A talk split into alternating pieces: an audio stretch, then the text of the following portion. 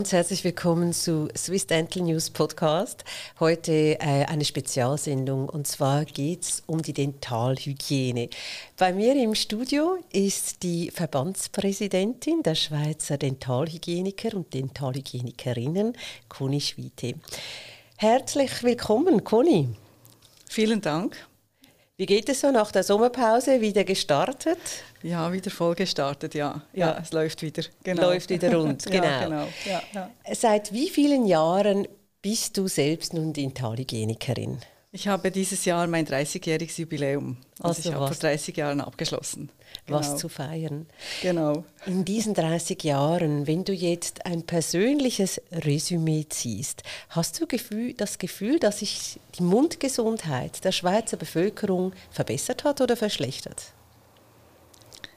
Zum Teil sicherlich verbessert, denke ich. Das ist sicher auch äh, aufgrund eben der Dentalhygienikerinnen. Merkt man gerade so bei den älteren Patienten, habe ich das Gefühl, dass es stabilere Situationen sind. Es muss, müssen weniger Füllungen gemacht werden. Also zu meiner Zeit als Kind, äh, da hatten neun von zehn Kindern, habe ich das Gefühl, mussten äh, Füllungen machen, hatten Karies. Heute haben neun von zehn Kindern eine Spange. Mhm. Ähm, und denke aber, dass es sich jetzt auch wieder verändert, je nachdem, wo man so ein bisschen lebt und ist, auch mit dem Migrationshintergrund. Äh, wir haben sehr viele diese Flüchtlinge, die äh, ins Land gekommen sind oder eben mit Migrationshintergrund, die weniger sensibilisiert sind auf äh, die Mundgesundheit oder auf die Zähne. Und da sieht man dann wieder äh, vermehrt Karies oder ja. weil einfach die Instruktionen nicht vorhanden waren, nehme ich jetzt mal an, oder wie genau. man putzt, wie wir es heute genau. in der Schweiz haben. Genau, ja, das ist so. Das, das merkt man schon so in den Schulen, eben auch wenn man jetzt von den äh, ähm, Instruktorinnen hört, die in die Schulen gehen, dass sich da doch auch etwas verändert hat. Es gibt zum Teil immer noch die Familienzahnbürste wo eben nicht jedes Kind seine Zahnbürste hat. Äh, das hat sich jetzt schon wieder ein bisschen verändert und ich hoffe, dass das wieder anders wird. Mhm. Also die Familienzahnbürste haben mich jetzt gerade ein bisschen erschreckt, ich kann mir fast nicht vorstellen, wobei es hat ja so den romantischen Touch, dass alle die gleiche oder zumindest die frisch Verliebten die gleiche Zahnbürste benutzen. Ähm, sollte man nicht tun? Nein, sollte man nicht tun. Nein. Man, jeder sollte seine eigene Zahnbürste haben und äh, ja und die möglichst nicht weitergeben. Ich denke, da kommen wir schon äh, sehr schnell auf den Biofilm zu sprechen, oder ja. ist es deswegen? Ja, auf jeden Fall. Weil äh, man kann auch, äh, Karies ist äh, übertragbar. Man sagt ja auch, wenn äh, Eltern zum Beispiel viel Karies haben, sie sollen schauen, dass sie nicht irgendwie den Löffel äh, selber in den Mund nehmen vom Kind weil es dann die Bakterien übertragen werden können. Tatsächlich. Ja, genau. Also Karies ja. ist nicht ansteckend, aber übertragbar. Die Bakterien. Die ja. Bakterien, ja. ja. Genau. Ähm, kann man diese Bakterien, das sind ja Ihre Feinde oder Ihre täglichen bei der Arbeit, ähm, wie gehen Sie da vor, tagtäglich bei Ihrer Arbeit? Was machen Sie gegen die Bakterien, Zahnbelag, Plaque? Was sind alles so die Themen, die Sie beschäftigen? Also ein Hauptthema ist sicher die ähm, gute Mundhygieneinstruktion für die Patienten, dass sie eben auch lernen, richtig zu putzen, weil in der Schule lernt man eine Technik, aber die muss man dann auch verfeinern. Und äh, man hat natürlich heute auch sehr viele Hilfsmittel, viele elektrische Zahnbürsten, äh, Handzahnbürsten und es gilt da wirklich das gute Mundhygienehilfsmittel für den Patienten herauszufinden mit ihm zusammen. Mhm. Und äh, das ist das A und O, ist die gute Mundhygiene, die der Patient auch zu Hause natürlich äh, ähm, ausübt. Das ist nicht immer ganz einfach und deshalb braucht es von uns auch die Unterstützung. Ja, ähm, und kann man da als Patient jetzt, wenn wir noch mal auf dieser Seite bleiben, kann man da zu viel machen? Also kann ich da zu viel wegschrubben oder irgendwie dreimal am Tag elektrisch, ist das too much? Oder was, was ist da Ihre Empfehlung? Ist das von Person zu Person unterschiedlich oder wie machen Sie das? Das ist sehr individuell. Mhm. Also das, man kann nicht einfach sagen, man, es ist, das ist zu viel oder das ist zu wenig. Äh, wir schauen uns die Patienten an und je nachdem, was der Patient für, für ein Problem hat, also wenn wir Patienten haben mit Erosionen, die ganz viele Früchte essen den ganzen Tag, Säurekonsum ein Thema ist und wenn die dann auch noch sehr viel putzen. Das hat sich auch verändert. Also man möchte gesund leben und der gesunde Lebensstil hat nicht für alles eine gute Auswirkung. Also für die Zähne zum Teil kann das dann auch äh, ein Problem sein, ein Problem darstellen. Aber das macht man dann individuell. Und mhm. wichtig ist auch, dass man individuell sagt, das gilt für Sie, diese Empfehlung, das gilt nicht für Ihren Mann oder nicht für Ihre Freundin, dass man wirklich individuell auf den Patienten eingeht. Mhm. Und das macht unseren Beruf auch so interessant, weil mhm. ich habe zwar acht Patienten am Tag, vermeintlich gleiche Patienten und trotzdem ist jeder Patient für sich und ein anderer Patient.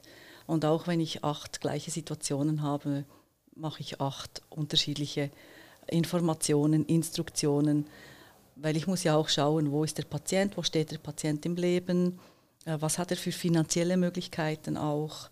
Also die soziokulturellen Hintergründe müssen mit eingeschlossen werden und das macht das sehr interessant an. Wie Sie auch erwähnt haben, zwei spannende Punkte. Einerseits die Ernährung und andererseits das Alter, denke ich, spielt auch eine Rolle, mhm. oder? Wenn je älter, desto äh, ja, sind wir halt. Also ungeschickter vielleicht mit den Händen, mhm. oder? Ist es ja. äh, schwieriger zu putzen? Mhm. Ähm, Sie haben das mit der äh, Ernährung angesprochen. Man denkt ja oft, man ist wahnsinnig gesund, wenn man mhm. viel Früchte isst. Äh, äh, denn die Säure, wird, die Säure der Früchte kann da aber äh, sich negativ auf die Zähne auswirken. Erosionen, Stichwort, oder? Ja, genau. Erosionen, Überempfindlichkeiten. Und die gilt es dann auch rauszufinden mit der äh, Patientin oder mit dem Patienten. Und wenn man dann nicht rausfindet, warum eben Überempfindlichkeiten sind oder Erosionen, warum die da sind, dann machen wir eben auch Ernährungsanamnesen, wo wir dann wirklich schauen, wo ist die Problematik beim Patienten, um das wirklich auch rauszufinden. Mhm. Aber das ist nicht nur für, die Kari äh, für Erosionen, es ist auch für die Karies. Ja, weil früher genau. dachten wir einfach, man sollte nicht so viel Schöckeli essen, oder? Und jetzt heute äh, genau. äh, haben wir da noch ganz neues Wissen dazu ja. oder ja, mhm. bessere ja. Informationen. Ja. Ähm, das ist das eine. Sie haben gesagt, die Technik spielt eine Rolle. Sie machen individuelle ähm, Putzempfehlungen. Mhm. Wenn Sie jetzt einen Patienten sehen, was, was ist das häufigste Problem, das die Menschen haben? Kann man das irgendwie zusammenfassen? Ist das Karies immer noch? Nein, das ist es schon nicht mehr. Also es kommt wirklich dann eben darauf an, sind es Menschen mit Migrationshintergrund, mhm. äh, wo kommen sie her, aber es ist heute schon sehr häufig, also die Dentinhypersensibilität, also dass die Zähne empfindlich sind, das ist wirklich ein äh, tägliches äh, Problem, wo wir sehr häufig antreffen. Wieso ist das so? Ist das wegen den Bleaching-Zahnpasten, die jeder noch etwas selber benutzt? Oder wieso ist das so? Ich denke, ein Großteil ist schon die Ernährung. Also ja. sehr vieles ist auf die Ernährung zurückzuführen. Aber eben, das gilt es rauszufinden. Wenn jemand eben dann wirklich so Bleaching-Zahnpasten möchte oder also das sind dann abrasive Zahnpasten und dann ist es auch schon wichtig, dass man halt äh, das auch rausfindet. Also das ist ein Teil, ein Großteil von uns ist, wenn der Patient kommt, auch rauszufinden, was macht er, was verwendet er für Zahnpasten, was für Zahnbürsten, was braucht er für die Zahnzwischenräume? Und dann schauen, okay, was, wie sind die Probleme im Mund oder was sieht, was sieht man im Mund? Und dann zu sagen, okay, diese Zahnpaste passt jetzt vielleicht nicht mehr zu Ihnen, jetzt müssen wir da schauen, dass Sie etwas haben, was für Sie auch hilft, eben wenn es Überempfindlichkeiten sind, Erosionen sind. Da ist ja das Angebot heute riesig. Das macht es nicht ganz einfach. Also wenn man ja irgendwo im GOP oder im Migro steht, äh, das ist, da ist man überfordert. Also die Patienten sind in der Regel überfordert und da braucht es uns als Fachpersonen, äh, die dann die individuelle Information und Instruktion abgeben können. Mhm. Darf ich Sie fragen, ähm, je nachdem, welche Fortbildung man besucht, heißt es, möglichst viel Zahnsiedeln, Floss, oder? Oder man kann viel kaputt machen, wenn man nicht richtig zahnsiedelt. Was ist Ihre Empfehlung und ab welchem Alter? Zahnseide benutzen. Ich möchte es nicht nur auf die Zahnseide äh, reduzieren, sondern es geht um die Zahnzwischenräume. Und es geht auch darum, was haben wir für äh, Problematiken. Ist es jetzt das Karies-Thema oder ist es e e eher das, die Zahnfleischentzündung? Und dann ist es auch da sehr individuell. Und wir müssen es mit den Patienten üben. Also ich würde es auch nicht vom Alter abhängig machen. Und auch da kann man nicht sagen, man muss täglich oder täglich zweimal.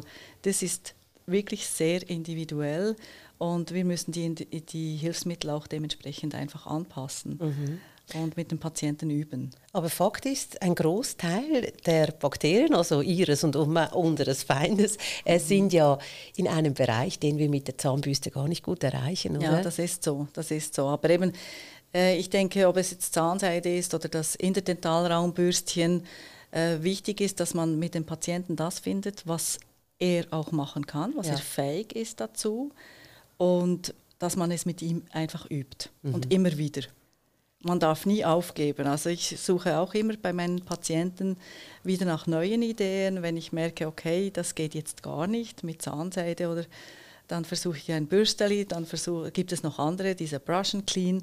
Also es gibt so viele Möglichkeiten, aber ich denke, wichtig ist, dass man für den Patienten ein Hilfsmittel findet, was für ihn passt. Ja. Und es muss auch nicht immer am Abend sein. Ich sage immer, der schlechteste Zeitpunkt ist, wenn Sie schon den Entscheid gefasst haben, ich bin müde, ich gehe ins Bett. Mhm weil da macht man es nicht mehr. Also muss man tagsüber einen Zeitpunkt suchen, wo es für einen besser passt, dass man sich auch die Zeit nimmt, dass man nicht zu schnell äh, putzt. Also die meisten Leute putzen zu wenig lange die Zähne. Ah ja? Ja. Ist ja. nicht die Technik, sondern einfach zu wenig lange dann. Das auch. Das also die Technik ja. ist das eine, ja. aber dass man zu schnell unterwegs ist oder dass man halt nur auf der Außenseite gut putzt, mhm. innen weniger. Und das ist halt ein Großteil von unserer Arbeit auch, diese Motivierung und diese Instruktion. Und das ist immer wieder die Remotivierung und halt mit dem Patienten das wirklich auch anzuschauen. Mhm. Also ist einerseits eine Ernährungsberatung, dann haben Sie äh, Motivationscoach. Genau. Ähm, und die DH hat ja noch ganz, ganz viele andere Aufgaben. Und das ist für mich als Patientin manchmal noch schwierig zu sehen, ähm, was macht jetzt eigentlich eine Dentalhygienikerin, was macht eine ähm, Assistentin, was macht der Zahnarzt, mhm. oder? Ich kann Ihnen ein mhm. Beispiel nennen. Letzthin wollte ich selber in die DH und äh, dann äh, hat der Zahnarzt das selber gemacht. Und ich wusste dann, er sagt sowieso, ja, ja, ist alles schön weiß und so. Mhm. Ähm, ich wusste, die Dentalhygieniker, und er hat es natürlich super gemacht, muss man auch sagen, aber ich wusste, die Dentalhygienikerinnen, die sind viel hartnäckiger und die schimpfen auch viel mehr, oder? Was mir ja dann mhm. schlussendlich nützt. Also was genau ähm, gehört in welches Aufgabengebiet? Wollen Sie uns das mal erklären? Mhm. Das ist, denke ich, wirklich ein, ein zentraler Punkt. Die Berufe in der Zahnarztpraxis sind alle individuell geregelt. Und was für mich äh, fehlt, ist die Diskussion der interprofessionellen Zusammenarbeit. Dies bedeutet, dass man genau weiß, welche Kompetenzen zu welchem Beruf gehören, mhm. damit man auch gezielt eben den Patienten dann da einschreiben kann, wo es eben benötigt wird. Und ähm, gerade eben, ich würde es begrüßen, wenn es ein äh, äh, Konzept geben würde für die Praxen, oder wo es dann heißt, okay, man macht jetzt eine Triage, sei es die parodontale Triage, wo es eben um das Zahnfleisch geht, wo entweder der Zahnarzt macht oder die Dentalhygienikerin. Das ist so ein, eine Grunduntersuchung, eine parodontale Grunduntersuchung, ein Screening, wo man dann auch sieht, wo soll der Patient jetzt hin? Soll er jetzt, ist es ein Dentalhygienikerinnen-Patient oder ist es ein Patient für die Prophylaxeassistentin zum Beispiel, weil die haben wir ja auch noch in der mhm. Praxis. Und der Zahnarzt, äh, der macht die Triage oder eben die Dentalhygienikerin und je nach Schweregrad, wo man es dann sieht mit Entzündung, wenn es eine Zahnfleischentzündung ist, dann könnte man sagen, okay, das ist jetzt der Patient für die Prophylaxeassistentin, da geht es um Prophylaxe von der Gingivitis, Zahnfleischentzündung oder eben auch um Therapie. Oder wenn es dann eben weitergeht und der Knochen bereits betroffen ist, dann ist es ein Patient, oder eine Patientin für die Dentalhygienikerin oder den Dentalhygieniker. Also nochmals nur ganz kurz, wir haben die Praxisassistentin, mhm. wir haben mhm. die Prophylaxeassistentin, ja. nicht das gleiche? Nein. Und die Dentalhygienikerin? Genau. genau. Okay. Also es ist so, dass äh, die Dentalassistentin, die kann sich dann weiterbilden zur Prophylaxeassistentin. Mhm. Das ist äh, eine Ausbildung, die rund 20 Tage Theorie und dann während einem halben Jahr haben die rund 150 Patientenbehandlungen, die sie durchführen.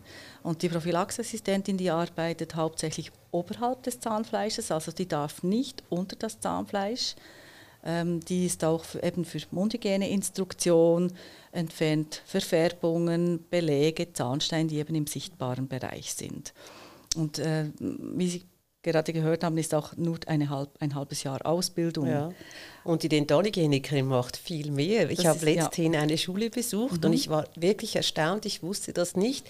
Das ist eine Vollzeitausbildung, ja. drei Jahre. Das ist ein dreijahres Vollzeitstudium an einer höheren Fachschule. Und das ist ein äh, schweizerischer Rahmenlehrplan, also ist geregelt durch das SBFI und ist ein unabhängiger Beruf. Und die Dentalhygienikerin darf halt einfach viel mehr, weil ihre Ausbildung ist auch breiter gefächert und die ist dann tätig in der ähm, nicht-chirurgischen Parodontaltherapie. Die arbeitet auch unterhalb des Zahnfleisches, also eben auch wenn es tief geht, also wenn es eine Tasche hat, äh, wo dann eben unterhalb des Zahnfleisches gearbeitet werden muss, dann ist die Dentalhygienikerin.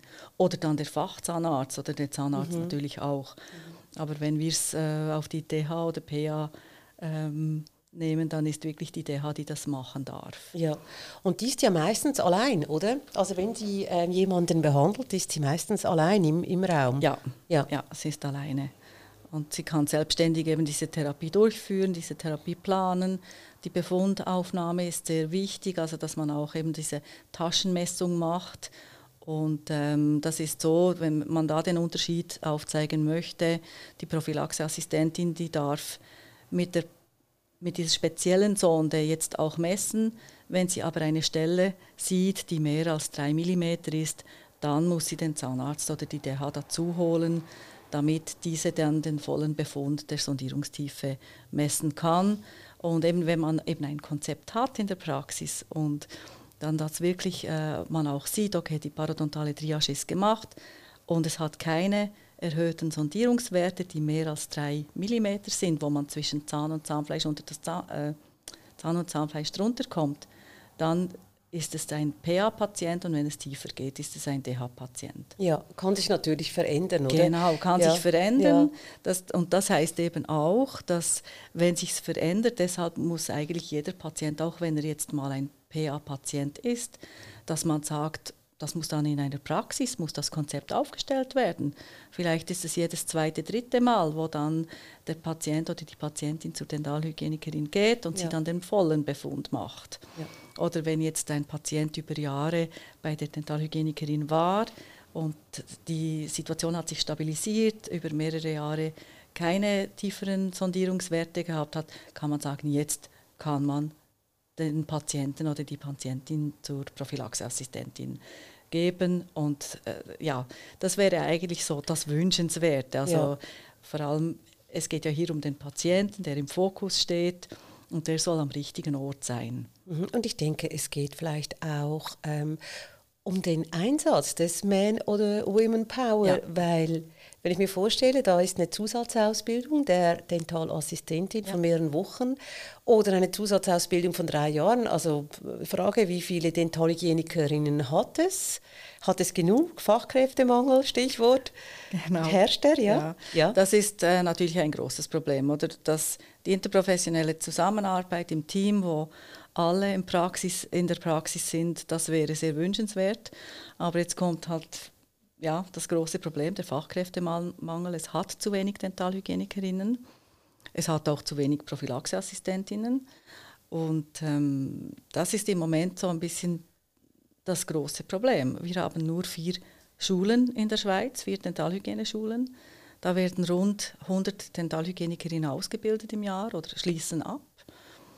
Und im Moment weiß man nicht genau, wie viel zu wenig es sind. Man hat so eine eine Zahl, wo man sagt, 600, 700 DHs zu wenig.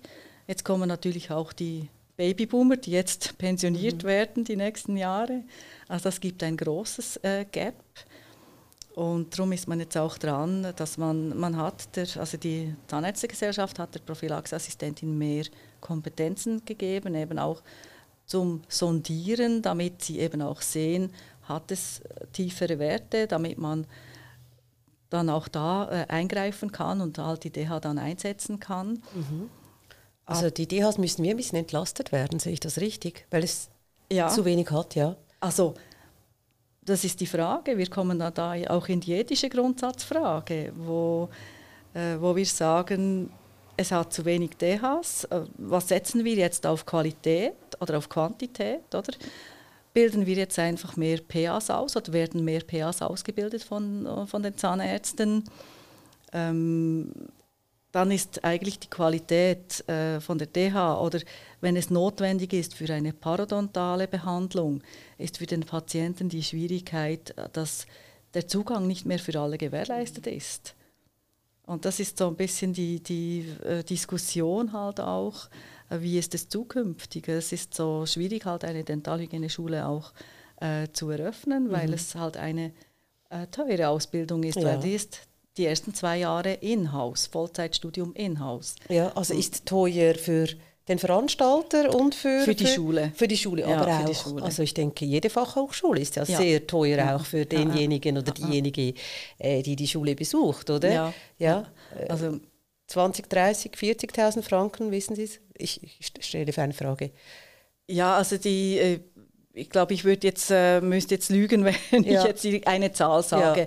weil ich habe jetzt die Zahlen nicht gerade alle ja. so mhm. ganz präsent, aber es ist halt einfach schon dadurch gegeben, dass die ersten zwei Jahre an der Schule Vollzeit sind. An der also man kann nicht arbeiten kann dazwischen. Ja, ja. Mhm. und man kann die Ausbildung auch nicht in die Praxis verlagern. Das ja. Äh, funktioniert nicht. Ja. Also das, äh, man hätte da gar nicht Zeit. Mhm. Auch die Dentalhygienikerin hätte nicht Zeit, da eine Dentalhygienikerin auszubilden. Deshalb sind die Schulen alle mit einer Klinik ausgerüstet. Äh, Was verdient man als äh, Dentalhygienikerin? Ausgebildet? Wenn man im ersten Berufsjahr äh, ist man bei rund es ist so ein Range zwischen 5.000 und 5.500 Franken. Und dann jedes Jahr steigt es und diese Lohnliste, die setzt sich so zusammen, dass das Minimum ist eigentlich für die ländlichen Gegenden und das Maximum ist so für die Stadtgegenden, weil da ist es ja auch äh, die Lebenshaltungskosten teurer und äh, ja, mhm. die Patienten müssen ja auch in der Stadt ein bisschen mehr bezahlen, als wenn sie auf dem Land zur DH äh, gehen. Da ähm, Ihre Empfehlung vielleicht nochmal zum Schluss. Bund Gesundheit ähm, gut, sagen Sie, hat sich mit dem Migrationshintergrund äh, von einigen Leuten oder auch der Flüchtlingswelle halt äh, generell in der Statistik verändert. Äh, generelle Empfehlung von Ihnen noch, bevor wir noch auf den DH-Kongress äh, kommen, wenn mich nimmt Wunder, ob der stattfindet oder nicht. Ja, also ich denke, äh, wie gesagt, wichtig ist, für, äh, ist eigentlich für mich, was ich sehr begrüßen würde, wenn man in der Praxis wirklich die Zusammenarbeit fördern würde vom gesamten Team, damit der Patient das bekommt, was er braucht. Und äh, für mich ist wirklich, ich setze mich ein für den kompetenzgerechten Einsatz und ähm, hoffe, dass das auch halt stattfinden kann irgendwann. Und da braucht wirklich jede Praxis ein Konzept. Und dann haben wir auch die Möglichkeit, alle Patienten eigentlich gut zu betreuen. Also eben, dass nicht plötzlich die PA die Arbeit der DH übernimmt, weil das wäre auch eine Überforderung, fände ich auch schade und ich fände wirklich äh, gut, wenn man diese Zusammenarbeit äh, mehr und mehr fördern könnte damit die Qualität für den Patienten genau, schlussendlich ja. oder gewährleistet ja. ist. So, ja. Genau. Da braucht es ähm, in der Praxis immer eigene Konzepte. Das kann man nicht generell regeln, oder? Das, das muss jede Praxis für sich machen. Es gibt schon eben ein Konzept, äh, würde es geben. Das wird jetzt auch dann okay. vorgestellt. Das ist eigentlich das, was ich zu Anfang auch gesagt mhm. habe. Wenn es sollte eigentlich in jeder Praxis eine parodontale Triage geben, wo man genau sieht, wo gehört der Patient hin. Da, da gibt es diese Grunduntersuchung, äh, die ist schon lange etabliert mhm. und das würde es dann auch vereinfachen. Aber eben müssen alle muss, anwenden. Es müssen ja, alle anwenden genau. und vor allem sollten alle halt die Kompetenzen von allen äh, in der anerkennen. Praxis kennen, ja. anerkennen mhm. und den richtigen Einsatz gewährleisten. Okay. Und dann fände ich, dann sind wir auf dem guten Weg. Super. Ja, Vielen genau. Dank. Und zum Schluss noch, ähm, der DH-Kongress findet der statt. Der hat die letzten paar Jahre, äh, wurde der ausgesetzt. Wie sieht es dieses Jahr aus? Also im letzten Jahr wollten wir ja eigentlich wieder starten mit unseren Swiss Oral Health Days. Mhm. Und wir mussten dann verschieben, weil wir zu wenig Aussteller hatten. Das war noch ein bisschen, glaube ich, Covid geschuldet. Äh, die Pandemie hat halt schon sehr vieles verändert. Und ich bin wirklich froh, sagen zu können, dass wir jetzt am 30. August die ersten Swiss Oral Health Days durchführen können. Und ich freue mich wirklich auf diesen Anlass und äh, ja, bin gespannt, wie, wie es äh, ankommt. Es ist jetzt der erste Großanlass wieder nach eigentlich vier Jahren. Wir hatten den letzten Kongress im 2019 und bin äh, wirklich sehr gespannt und freue mich, dass es eh endlich losgeht. Da wünschen wir toi toi toi für diesen Anlass. Dürfen da auch Zahntechnikerinnen, Zahnärzte alle hin? Oder ist das nur die für die dürften alle hin. Ja, also weil ich meine, die Mundgesundheit haben, interessiert ja, alle, genau, oder? Genau. Ja. Und es ist äh, das Fokusthema ist so die Onkologie, aber es hat auch viele andere spannende Themen wie von der WHO ist äh, ein äh, Vertreter da, der dann so über, die nachhaltige Zahnmedizin auch etwas ähm, er erzählen wird. Oder auch die Krebsliga ist da, die auch einen Vortrag halten wird. Also ich finde, es sind ganz gute Aspekte, wie die für uns in der Praxis dann wirklich auch umsetzbar sind. Und da dürfen die Zahnärzte kommen, die Zahntechniker, da dürfen auch die Prophylaxeassistentinnen kommen. Und äh, die sind dann halt einfach die Nichtmitglieder, die dann äh, genau. da sind. Aber da dürfen eigentlich, dürften alle kommen. Genau. Dann wünsche ich Ihnen und äh, allen Beteiligten äh, einen ganz tollen Event. Und ich habe mich sehr gefreut, äh, Sie kennenzulernen und vielen Dank, dass Sie beim Podcast mitgemacht haben. Vielen Dank auch, dass ich da sein durfte. Merci.